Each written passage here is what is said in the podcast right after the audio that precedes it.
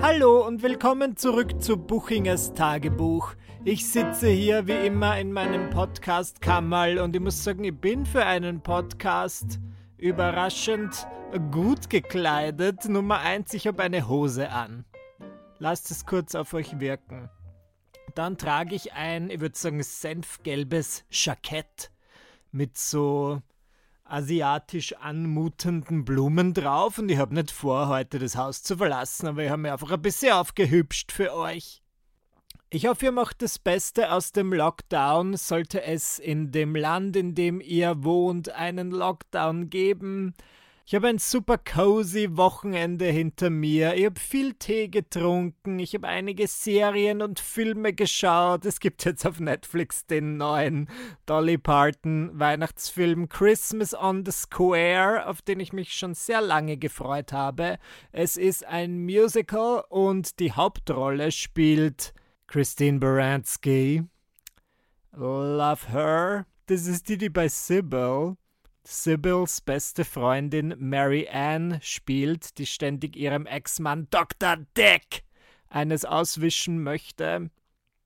Und in diesem Film, in diesem Dolly Parton-Film, spielt sie eine böse Frau, die von ihrem Vater ein ganzes Dorf geerbt hat und sie beschließt, dieses Dorf zu verkaufen, damit eine Firma dort ein Einkaufszentrum errichten kann und alle Leute, die dort wohnen, müssen ausziehen und es erscheint ja immer wieder ein Weihnachtsengel, gespielt von Dolly Parton. Der Film ist jetzt nicht gut, das muss ich euch vorwarnen. Es ist irgendwie, er war kitschiger als gedacht. Die Songs sind sehr oft sehr langsam, aber man kann sich schon mal anschauen. Er war dann zwischendurch unerwartet lustig. Ich habe schon oft gelacht. Es gibt eben eine Szene, wo Dolly Parton der Hauptfigur erscheint und sie denkt, Dolly Parton wäre eine Einbrecherin und dann drückt sie so den stillen Alarmknopf und sagt, ah, ich habe gerade diesen stillen Alarmknopf gedrückt. Und Dolly Parton sagt, oh, das ist nur ein Hustenbonbon, das hier am Tisch liegt. Die fand es einfach so blöd, dass die in einer Notfallsituation auf ein Hustenbonbon gedrückt hat, dass ich schon wieder äh, richtig lustig fand. Okay, ich habe übers Wochenende auch viel gelesen, wie ihr sicher entzückt seid zu erfahren. Und ihr fragt euch, Michi, was hast du gelesen? Goethe? Schiller? Kierkegaard? Und ich muss euch enttäuschen, nein, ich habe gelesen die Memoiren von Mariah Carey namens The Meaning of Mariah Carey. Und das ist die Sorte Buch, die ich immer kaufen werde. Ich bin kein großer Mariah Carey-Fan äh, gewesen, denn jetzt bin ich absolut bekehrt. Ich liebe meine Mimi, jetzt nachdem ich dieses Buch gelesen habe, aber es ist jetzt, glaube ich, so ein neuer Trend, dass schon langsam diese ganzen Pop-Starlets aus meiner Kindheit und Jugend ihre Autobiografien veröffentlichen und egal, ob ich dann damals von denen Fan war oder nicht, werde ich das kaufen. Ähm, ich habe zum Beispiel auch dieses Jahr die Jessica Simpson Autobiografie gelesen. Ich kann euch keinen einzigen Jessica Simpson Song vorsingen, aber das Buch war juicy as fuck. Jetzt das von Jessica. Sie erzählt zum Beispiel, dass sie morgens gerne mal ihre Thermoskanne aufgefüllt hat mit Wodka und dann hat sie so um 7 Uhr morgens angefangen, Wodka zu nippen. Sowas lese ich gerne. Und Mariahs Buch war für mich relativ schwer zum Reinkommen, weil ich, ich bin ja wirklich ein Autobiografien-Liebhaber. Ich habe jetzt einige davon gelesen, in meinem eigenen Leben verteilt. Und was ich bei Autobiografien einfach nicht mag, aber was natürlich absolut notwendig ist und der Grundstein einer jeden Autobiografie, ist, wenn die Autorinnen oder Autoren über ihre Kindheit schreiben. Sorry, boring. Selbst wenn es die traumatischste Kindheit aller Zeiten war, denn mir fehlen dann einfach die Bezugspersonen, die ich kenne. Ja, die schreiben dann zum Beispiel über ihre Mutter, über ihren Vater, über ihre Geschwister und ich denke mir, okay, ich lese mir das schon durch, ich überspringe diese Kapitel nicht, aber es interessiert mich nicht so sehr. Mich interessiert dann immer der Zeitpunkt, ab dem diese Person quasi vor eine breite Öffentlichkeit getreten ist und berühmt geworden ist. Und Mariahs Kindheit war wirklich sehr tragisch. Ich möchte das auch nicht schmälern, aber es hat mich nicht so sehr interessiert und ich habe für die ersten 100 Seiten des Buches, in dem sie ihre Kindheit schildert, boah, ich glaube sicher eine Woche gebraucht. Und die restlichen 250 Seiten, wo sie dann äh, a famous celebrity ist, habe ich glaube ich in zwei Tagen durchgelesen. Da sieht man wieder, wo meine Prioritäten und Interessen liegen. Aber ich verstehe es schon, ich habe in meinen beiden Büchern auch sehr viel über meine Kindheit geschrieben, weil du hast einfach die meisten Stories aus der Kindheit. Also ich kann's, ich sehe wie immer beide Seiten der Medaille. Nun gut, was ich über Mariah zum Beispiel nicht wusste und dann durch das Buch erfahren habe, ist, dass sie all ihre Songs selbst schreibt und sie schreibt sehr viel über Liebe. Und in dem Buch thematisiert sie dann, dass sie eigentlich gar nicht so viele Erfahrungen mit dem Thema Liebe und Beziehungen und Sex hatte. Und dann ist es oft so passiert, dass, also sie war lange Zeit, sie hat mit 18 geheiratet, dann war sie mit diesem Typen acht Jahre lang verheiratet und deswegen sind ihr dann gewisse Erfahrungen verwehrt geblieben und sie konnte nicht wirklich, weil ich meine, wer hört dann gerne Pop-Songs über das Eheleben, das ist auch wieder irgendwie langweilig. Und dann hat sie nach Ende dieser Beziehung kurz einen Typen gedatet und da hat sie schon allein aus dem ersten Date drei Songs geschöpft. Und sie sagt auch, dass sie die Königin davon ist, aus wenig Erfahrungen so viel Output wie möglich zu machen. Und da habe ich mich lustigerweise ein bisschen wiedererkannt, wenngleich ich nicht für meine RB-lastigen Pop-Songs bekannt bin. Noch nicht, möchte ich dazu sagen. Aber ich spreche natürlich viel über mein Leben in meiner Comedy oder wie man das auch nennen möchte, in meinen Videos, bei meinen Auftritten, in meinen Büchern und oft rede ich dann zum Beispiel über, meinem, über meinen Freundeskreis und man könnte denken, oh, Michi hat irgendwie 50 Freunde, dabei sind es meistens die drei bis vier gleichen Personen, über die ich da rede. Und genauso natürlich mit Beziehungen und Dates. Ich meine, ich muss schon sagen, das habe ich in dem Podcast auch oft erwähnt. Ich habe tatsächlich echt viel gedatet. Aber ich war selten verliebt. Es hat sich selten irgendwie auf eine emotionale Ebene begeben. Und die unbefriedigendsten ähm, Männererfahrungen sind natürlich jene, wo ich mir im Nachhinein denke, da hätte auf jeden Fall was passieren können, da hat sie voll geknistert. Aber irgendwie ist nie was weitergegangen. Naja, und um diese Beziehungen soll es heute gehen. Ja, ich öffne mein Verlies und plaudere aus dem Nähkästchen über die Männer, die mir entwischt sind, ja, jene Fische, die mir durch die Lappen gegangen sind. Und ich bin sicher, da kann jeder und jede von euch ein Lied davon singen. Wir haben manchmal so Situationen oder so Beziehungen, wo man sich wünscht, hey, wir könnten mehr sein als nur Freunde. Vielleicht klappt es ja irgendwie und es, es, es will einfach nicht funktionieren. Also, ich rede jetzt in dieser Podcast-Folge nicht über meine bisherigen Beziehungen, sondern einfach über jene Bindungen, die aus welchen Gründen auch immer und ähnlich wie all die TV-Konzepte, die ich je an einen Sender gepitcht habe, einfach nie zu was geworden sind. Ich beginne im Alter von 17. Ich habe eine katholische Privatschule besucht, das habe ich jetzt eh schon einige Male erzählt, und ich habe mir lange Zeit gefühlt, als wäre ich dort der einzige Schüler, der Teil des bunten ABCs ist, der LGBTQ Plus Community in meinem Dorf gab es so viele Homosexuelle wie Verkehrsampeln, nämlich einen und das war ich. Und ja, meine Schule war in einer Stadt, in Eisenstadt. Mit mehreren Jahren Abstand weiß ich, dass es auch an dieser Schule einige Schwule gab. Ähm, vor allem, weil ich sie dann danach auf so Dating-Plattformen gesehen habe. Aber zu diesem Zeitpunkt kam es mir so vor, als wäre ich der Einzige, zumindest äh, bis ich eine Klasse unter mir einen Jungen entdeckt habe, nennen wir ihn Klaus. Und ich war zu diesem Zeitpunkt 17 und er war 16 und ich wusste, dass ich schwul bin und er wusste es nicht ganz. Und ich dachte mir, oh oh, wir sind füreinander bestimmt. Und ihr wisst ja, also vielleicht, wenn ihr ebenfalls ähm, Teil der LGBTQ Community seid ah, ich kriege immer so Schiss, dass ich einen Buchstaben vergesse und dass mir dann jemand zur Schnecke macht, weil ich, keine Ahnung, irgendjemanden exkludiert habe. Deswegen bin ich froh, dass es am Schluss dieses Plus gibt, ähm, das uns suggeriert, dass damit natürlich alle gemeint sind. Na, und wenn ihr Teil der Community seid, dann gab es ja vielleicht auch in eurem Leben so eine Situation, wo ihr zum allerersten Mal jemanden halbwegs in eurem Alter kennengelernt habt, der ebenfalls gay, lesbian, bisexual, transgender ist und euch denkt, Bwam, bwam, bwam, bwam, let's get it on.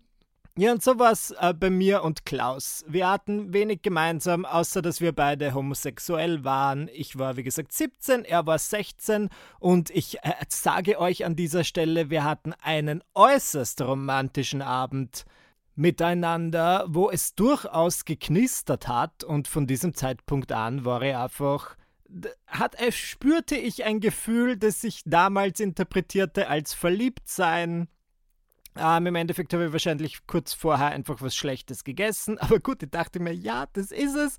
Und von diesem Abend an habe ich wirklich angefangen, ihn zu bezirzen. Ich habe mich bemüht, wie ein Poet aus dem viktorianischen Zeitalter.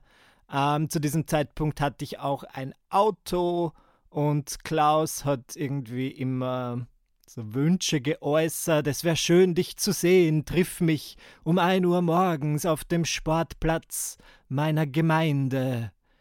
Ich dachte mir, yes, es passiert, dort werden wir uns küssen. Und es war immer nur, er wollte mich dann um ein Uhr morgens sehen, um mir zu erzählen, was er heute wieder für einen verrückten Tag in der Mathe Nachhilfe hatte. Und er dachte mir so, Klaus, bitte, ich meine, es ist schon, ja, ich höre dir gerne zu, aber es ist irgendwie nichts weitergegangen. Ich habe dann gedacht, okay, muss das Ruder selbst in die Hand nehmen. Ich habe ihn eines Abends zu mir nach Hause eingeladen und dachte mir, wir machen irgendwie so eine romantische Filmnacht. Und ich habe schon den ganzen Tag so Lust gehabt auf Käse. Ich habe so einen köstlichen Käse im Kühlschrank gehabt und ich dachte mir, den möchte ich naschen.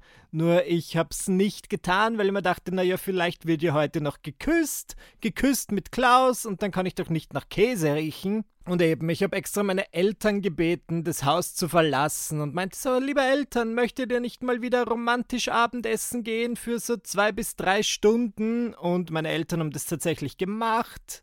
Und Klaus war da und relativ schnell hat er mir zu verstehen gegeben, dass er nichts von mir möchte. Und es war, sollte ich je eine romantische Komödie schreiben, wird diese Szene definitiv darin vorkommen, denn ich habe in dem Moment, in dem ich gecheckt habe, dass er nichts von mir will, einfach angefangen, Käse zu schlingen, als gäbe es kein Morgen. Ich habe mir diesen Käse aus dem Kühlschrank geholt.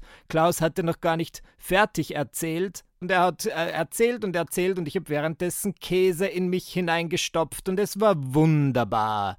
Und ich bin mir ein bisschen verarscht vorgekommen, aber ich lasse mir sowas in der Regel nicht lange gefallen und damit dann schnell weiter bewegt zu einem anderen jungen Mann. Nennen wir ihn, oh Gott, was denke ich mir jetzt für einen Namen aus? Lukas mit C. Sehr spezifisch. Und Lukas mit C, den habe ich kennengelernt, weil er mir auf Facebook geschrieben hat, da er ein Fan meiner Videos war.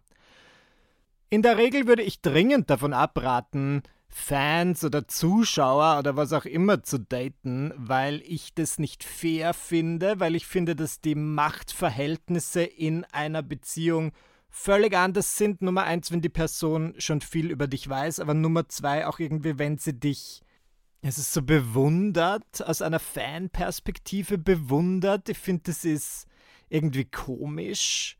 Ich glaube, ich finde es komisch, weil man dann ja nicht, meistens nicht auf einer Augenhöhe ist. Versteht ihr, wie ich meine? Also jetzt bei Lukas war das gar nicht so sehr. Er hat zwar gesagt, er mag meine Videos, aber er hat es dann nicht sonderlich raushängen lassen und ich bin auch sehr froh darum, denn ich habe dann später, so in meinen frühen Zwanzigern, doch ab und zu Männer gedatet, die sich dann geoutet haben als waschechte Michi Buchinger Fans und es war immer strange. Es war immer komisch, weil die haben dann irgendwie so ein Bild von dir, das natürlich meistens nur positiv ist Und die checken dann am Anfang auch nicht, dass du halt nicht zu 100% immer so bist, wie sie das glauben. Manchmal wollen sie es dann auch nicht wahrhaben und ganz ehrlich, ihr wollt es auch oft nicht, mit jemandem zusammen zu sein, der dann alle meine 600 Videos gesehen hat. Na danke. Lukas war nett, kultiviert, gebildet, cool und wir haben uns auch gut verstanden, nur das schreibe ich jetzt mir negativ zu. Ich wollte mich, also wir haben uns dann eben aufgrund seiner Facebook-Nachricht des Öfteren getroffen und ich glaube, es hat auch gefunkt. Nur da war halt wieder die Distanz. Der hat irgendwo in Oberösterreich gelebt und ich zuerst im Burgenland zu Beginn unserer Liaison und dann in Wien. Und das fällt jetzt natürlich äußerst negativ auf mich zurück und zeigt mich in keinem besonders guten Licht, aber ich wollte einfach keine Fernbeziehung. Sorry. Ich wollte wirklich eine unkomplizierte Beziehung, wo du zu jemandem sagen kannst, hey, hast am Freitag Zeit, komm mal rum, wenn du Lust hast, oder treffen wir uns wo. Und nicht sowas, wo dann jemand eine Anreise planen muss und dann lasten schon so viele Erwartungen auf diesem Treffen. Und ich finde, das wollte ich auch nicht. Das ist ja dann immer so ein schwules Vorurteil. Ja, als Schwuler vom Land hast du, während all deine Freunde und Freundinnen schon die ersten Beziehungen haben, hast du einfach niemanden, bist du alleine, du hast nichts dergleichen. Und dann lernst du jemanden kennen. Das ist wirklich ganz oft so. Ich kenne das bei ganz vielen Leuten. Und dann hast du zum Beispiel deinen ersten Freund, aber dann ist es halt so jemand, der 700 Kilometer entfernt wohnt. Und nicht, dass das schlimm ist. Ich möchte niemanden shamen, der in einer Fernbeziehung ist. Es kann sein, dass es für manche Leute genau das Richtige ist.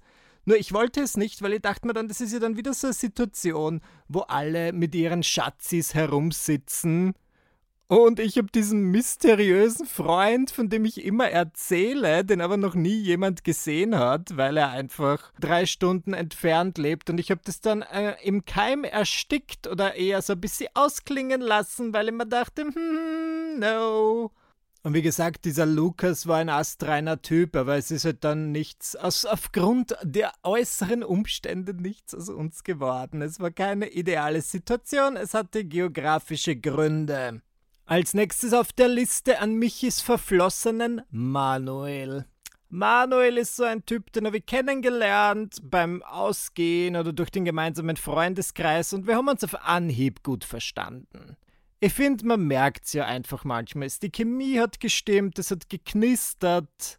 Ich hätte ihn jetzt aber nicht um irgendein Date gebeten oder so. Ich fand es einfach schön, wenn es knistert. Es war so, wie wenn du dir ein Fitzers kaufst oder wie so ein Brau äh, wie eine Ahoi-Brause und dann gibst du das in den Mund und es knistert so ein bisschen und ich möchte deswegen auch nicht sofort mit dieser Packung Ahoi-Brause zusammen sein, nur weil es ein bisschen knistert.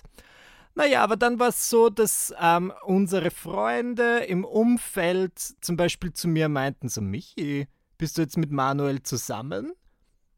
Und ich war ein bisschen vor den Kopf gestoßen, weil ich mir dachte, hm, na, nicht wirklich, wir haben uns nicht mal geküsst, das ist nichts zwischen uns. Und alle meinten so, ja, aber diese Körpersprache und wie ihr einander anseht. Und wirklich, wir dachten, ihr seid ein Paar, dass da schon längst irgendwas passiert ist. Und erst als die Leute dann von außen so meinten, ja, ihr seid ja wie Ross und Rachel aus Friends. Wir fragen uns die ganze Zeit, wird es passieren, wird es nicht passieren? Nur aufgrund von, ich würde sagen, negativem Selbstbild, das ich mir gegenüber hatte, dachte ich mir einfach, dass er nicht wirklich interessiert an mir ist. Und jetzt mit mehreren, ich glaube jetzt mit fast zehn Jahren Abstand, kann ich sagen, doi, natürlich war er interessiert. Er hat mir ständig so Snaps auf Snapchat geschickt, die relativ sexy waren. Ähm, in einem seiner Snaps stand tatsächlich, möchtest du Sex mit mir? Und ich dachte aber, das sind die, die Probleme, die wir als Snapchat-Nutzer hatten. Ich wusste nicht, schickt er das nur mir? Oder ist es so ein Casting-Call an alle Männer da draußen? Wer weiß, was ist, wenn ich einer von fünf Rezipienten bin?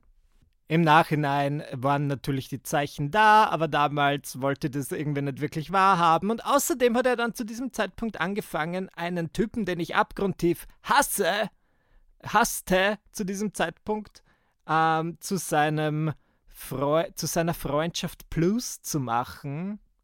Und na, Wenngleich er nach wie vor flirty war, wollte einfach nicht mit jemandem was anfangen, der dann mit meinem absoluten Erzfeind zu diesem Zeitpunkt, mittlerweile finde ich diesen Erzfeind eh ganz nett, im Bett ist. Ich, ich wollte irgendwie nicht teilen und ich dachte mir so, nein, da, da habe ich was Besseres verdient. Ich hatte Prinzipien zu diesem Zeitpunkt. Rückblickend betrachtet hätte ich mir einfach denken sollen, ist doch scheißegal. The more the merrier. Dann könnt ihr jetzt einen sexy RB-Song drüber schreiben, wie Mariah Carey, über sein Liebesdreieck. Du du du du du du du du du du Okay, der nächste und letzte Typ dieser Kategorie, der mir einfällt, ist Anton. Und den habe ich kennengelernt, äh, ich glaube, auch auf so einer Party oder irgendwie über Freunde und Facebook und wir haben uns dann eine Zeit lang auch einfach zu zweit getroffen. Wenngleich er bildhübsch war und relativ hot, hat er ständig so alte Leute Dinge gesagt wie Sapperlot. Und ich denke mir, was für ein 20-jähriger Typ sagt Sapperlot. Egal. Viele Leute finden das bestimmt entzückend, mich es eher irritiert, aber das soll ja nichts. Deswegen habe ich nicht aufgehört, ihn zu daten. Beruhigt euch. Aber stellt euch vor, ihr steht mit so einem Typen dann Jahre später am Traualtar und der Trauredner sagt: Michael, nimmst du diesen hier stehenden Anton zu deinem Mann? Und ich sag: Ja, ich will es. Ich will es. Und dann sagt er, Anton, und nimmst du Michael zu deinem Mann? Und Anton sagt, das Apolot! Sehr komisch.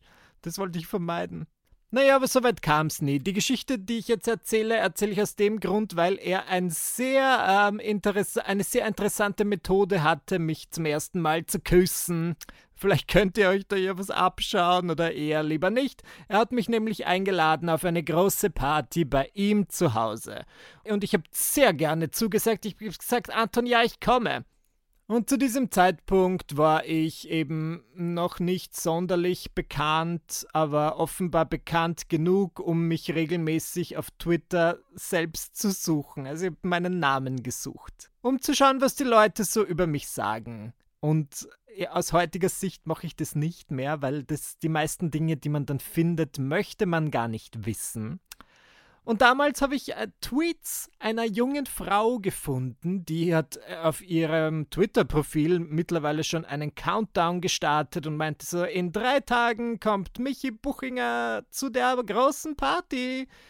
Und am nächsten Tag, in zwei Tagen ist es soweit, Michi Buchinger kommt auf die Party. Und ich dachte mir, okay, strange.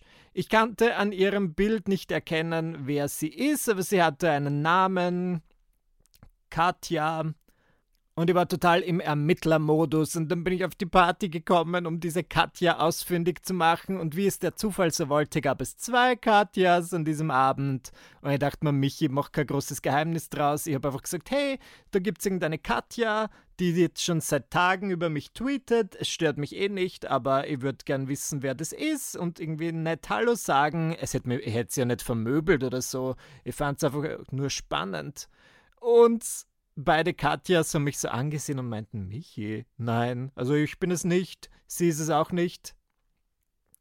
Na, ich habe mir ihren Twitter-Namen gemerkt und eine Viertelstunde später habe ich auf Twitter geschaut und da hat sie schon getweetet gehabt, oh nein, er ist mir auf die Schliche gekommen, ich werde jetzt anonym äh, weiter über ihn tweeten. Und ich dachte mir, okay, eigenartige Ausgangssituation. Zurück zu Anton. Ich habe mich jetzt schon ein bisschen zu ihm hingezogen gefühlt, aber es war jetzt nicht so, dass ich leidenschaftlich für ihn brannte und unbedingt den Geschmack seiner Lippen kennen wollte. Aber zum Glück hatte er ja eine eigene Methode. Ich bin nämlich mit so einer Gruppe an jungen Frauen gestanden und habe geredet und es ist irgendwas passiert, über das Anton sich sehr gefreut hat. Und diese Girls, mit denen ich da gestanden bin, waren alles Freundinnen von ihm und weil er sich so gefreut hat, hat er alle drei Girls geküsst auf den Mund der Reihe nach und weil ich dann der Letzte in dieser Reihe war, hat er dann auch mich geküsst, nachdem er vorher diese Frauen geküsst hat. Das ist ja dann der gesammelte, egal. Es war spontan und wirkte überhaupt nicht geplant. Und um ehrlich zu sein, war mir dann eher danach Sapperlot zu sagen, weil es war irgendwie, also es hat doch alles sehr kalkuliert gewirkt. Auch dieser Live-Ticker auf Twitter von dieser Katja war mir ein bisschen zu viel und ich bin mir vorgekommen wie in der Truman Show, wo ich plötzlich draufkomme, so hey, ich bin in einem sehr komischen Umfeld. Ich bin sicher, dieser spontane Kuss wurde jetzt schon 14 Tage lang geplant und es war mir dann alles ein bisschen zu beknackt dann ist nichts aus uns geworden. Und aus allen diesen Typen, mit denen, über die ich euch heute erzählt habe, ist nie irgendwas geworden. Und nicht, dass ich mir das gewünscht hätte. Ja, ich bin ja sehr froh darum, wie mein Leben im Moment ist. Nur ähnlich wie Mariah Carey geht's mir heute um die Geschichten. Ich könnte ja ein eigenes Buch nur mit Liebesgeschichten füllen wenn ich mir nicht auch so viele Typen durch die Lappen hätte gehen lassen. Ja, jetzt sind es nur halt nur so halbgebackene Stories, die ich euch hier im Podcast runterlallen kann. Aber ich hoffe, vielleicht habt ihr euch in der ein oder anderen Anekdote wiedererkannt. Oder sie hat euch zumindest unterhalten.